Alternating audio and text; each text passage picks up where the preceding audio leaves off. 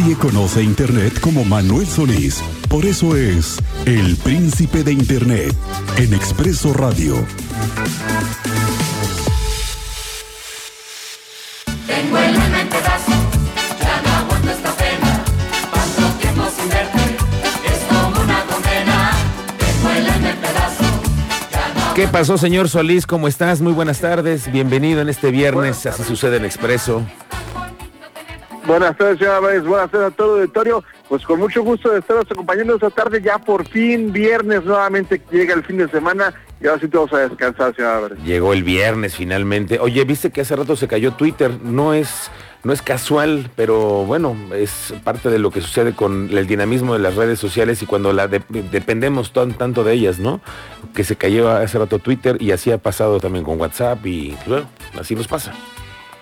Efectivamente, ese tipo de sistemas no tienen eh, palabra de honor. Recuerde que todos los aparatos digitales, incluso las grandes corporaciones y las grandes redes, pueden llegar a fallar de un momento a otro. Muchos dependemos de nuestra dinámica de trabajo de ellas y a lo mejor de forma no muy inteligente porque eventualmente pueden fallar. Siempre es una buena idea para este tipo de fallos recordar que también nuestras computadoras pueden fallar y que es buena idea hacer un, un respaldo de toda nuestra información. Pero hoy le traigo una, una, unos datos muy interesantes, señor Álvarez. Así, con el tema de la seguridad, porque luego dejamos pasar muchas cosas en nuestras redes sociales o nuestros contenidos o en los dispositivos y de pronto pues tenemos niños en casa, ¿no? Hay que tener mucho cuidado con eso. Efectivamente, pero además de la parte de los niños y acerca de las cosas que vemos en Internet, lo cierto es que con mucha frecuencia lo que estamos expuestos en las redes, en Internet, en Twitter, en Facebook, en Instagram, termina por lastimarnos. A veces hay contenidos que uno está viendo constantemente que solamente ocasionan este dolor de panza que nos da, ya sabe, cuando una persona que es nuestro amigo, fue nuestro amigo en la secundaria o una tía o un tío comparte en Facebook alguna idea con la que no estamos de acuerdo, política hacia un sentido o hacia otro, Sí. o acerca de salud en un sentido o hacia otro, y nos decimos, ah, pero qué necesidad de mi tío, mi prima o mi amigo de estar compartiendo cosas que evidentemente están mal y que uno solamente hace corajes por hacerlo, pero tampoco uno tiene el valor para decirle, no, sabes que aquí a mi primo lo voy a sacar de mi lista de amigos porque ya no soporto las tonterías que está subiendo. O a veces hay temas en Twitter que uno está pendiente, pero además te causan después de un cierto tiempo pues es un desgaste emocional real. Te tengo muy buenas noticias. En ambos casos, tanto en Twitter como en Facebook, como en Instagram, es posible acallar mensajes particulares o a personas, digamos que mandarlos de vacaciones. En Facebook es increíblemente fácil. Uno puede poner que va a recibir o no recibir notificaciones de una persona o poner una congeladora. A veces pasa que un amigo hace un comentario que es eh, que no le gusta o no que es acerca de fútbol o religión o política y no le gusta, pero tampoco quiere uno dejar de seguirlo.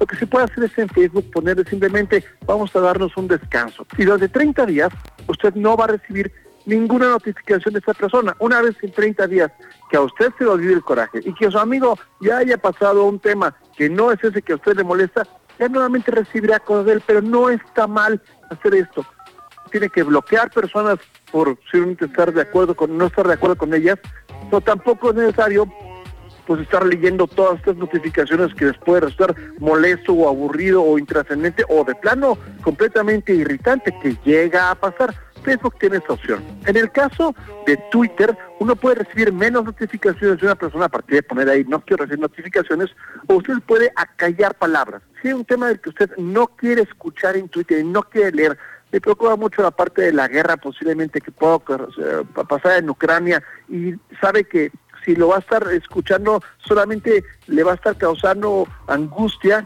bien puede poner en Twitter, voy a ponerle silencio a la palabra Ucrania y ya no lo voy a recibir más. Esto se puede hacer sobre cualquier cosa. Obviamente las personas que estamos, que tenemos que estar en contacto con la información, no lo podemos hacer. Yo ayer, para probar eso que le estoy, diciendo, decidí mutear como una prueba las palabras que tuvieran que ver con el presidente de la República, sin saber lo que iba a pasar hoy en la mañana, en la mañanera, que obviamente en la mañana que vio en mi Twitter era rarísimo porque había muchísimo movimiento y yo no sabía de qué estaban hablando porque había muteado sus palabras y obviamente tuve que quitar ese el mute para saber qué estaba pasando. Pero si usted no quiere escuchar, por ejemplo, de esos temas de política, puede poner mute sobre, ya sabe, personas de política que no quiera seguir. Y además una cosa maravillosa que tiene Twitter y que uno puede usar todo el tiempo es el botón de bloquear. si hay una persona en Twitter que usted lo está molestando, que no le gusta lo que publica, que otras personas están al lado de ella y no quiere saber más de él, recuerde que el botón de block en Twitter existe y usted tiene todo el derecho de usarlo todo el tiempo con cualquier persona con quien no esté de acuerdo. Ahora, esto ocasiona también que uno viva a veces en una este, cámara de resonancia en que solo va a recibir los mensajes que uno quiere. Hay que ser cuidadoso en este, ni tanto de queme al santo, ni tanto que no alumbre. Digamos, no es darlo del mundo, pero sí tal vez cortar cosas que podamos encontrar tóxicas o problemáticas, señor Álvarez. Claro, pues sí, y además que siempre tenemos esta posibilidad de hacer un bloqueo completo y que no tengamos miedo a hacerlo, ¿no? Es simplemente decir ya hasta aquí y bloqueas y no pasa nada. Parte de la, de la seguridad que tiene el tema de las redes sociales. Muy bien, señor Solís, muchas gracias. Que tengas buen fin de Muchas semana. gracias. Que te consientan en el Super Bowl el fin de semana.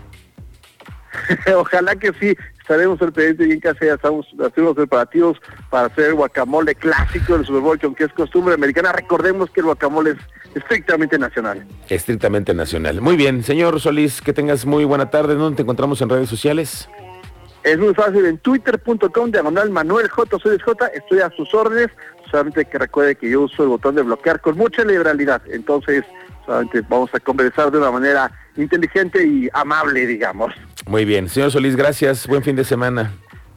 Gracias, luego.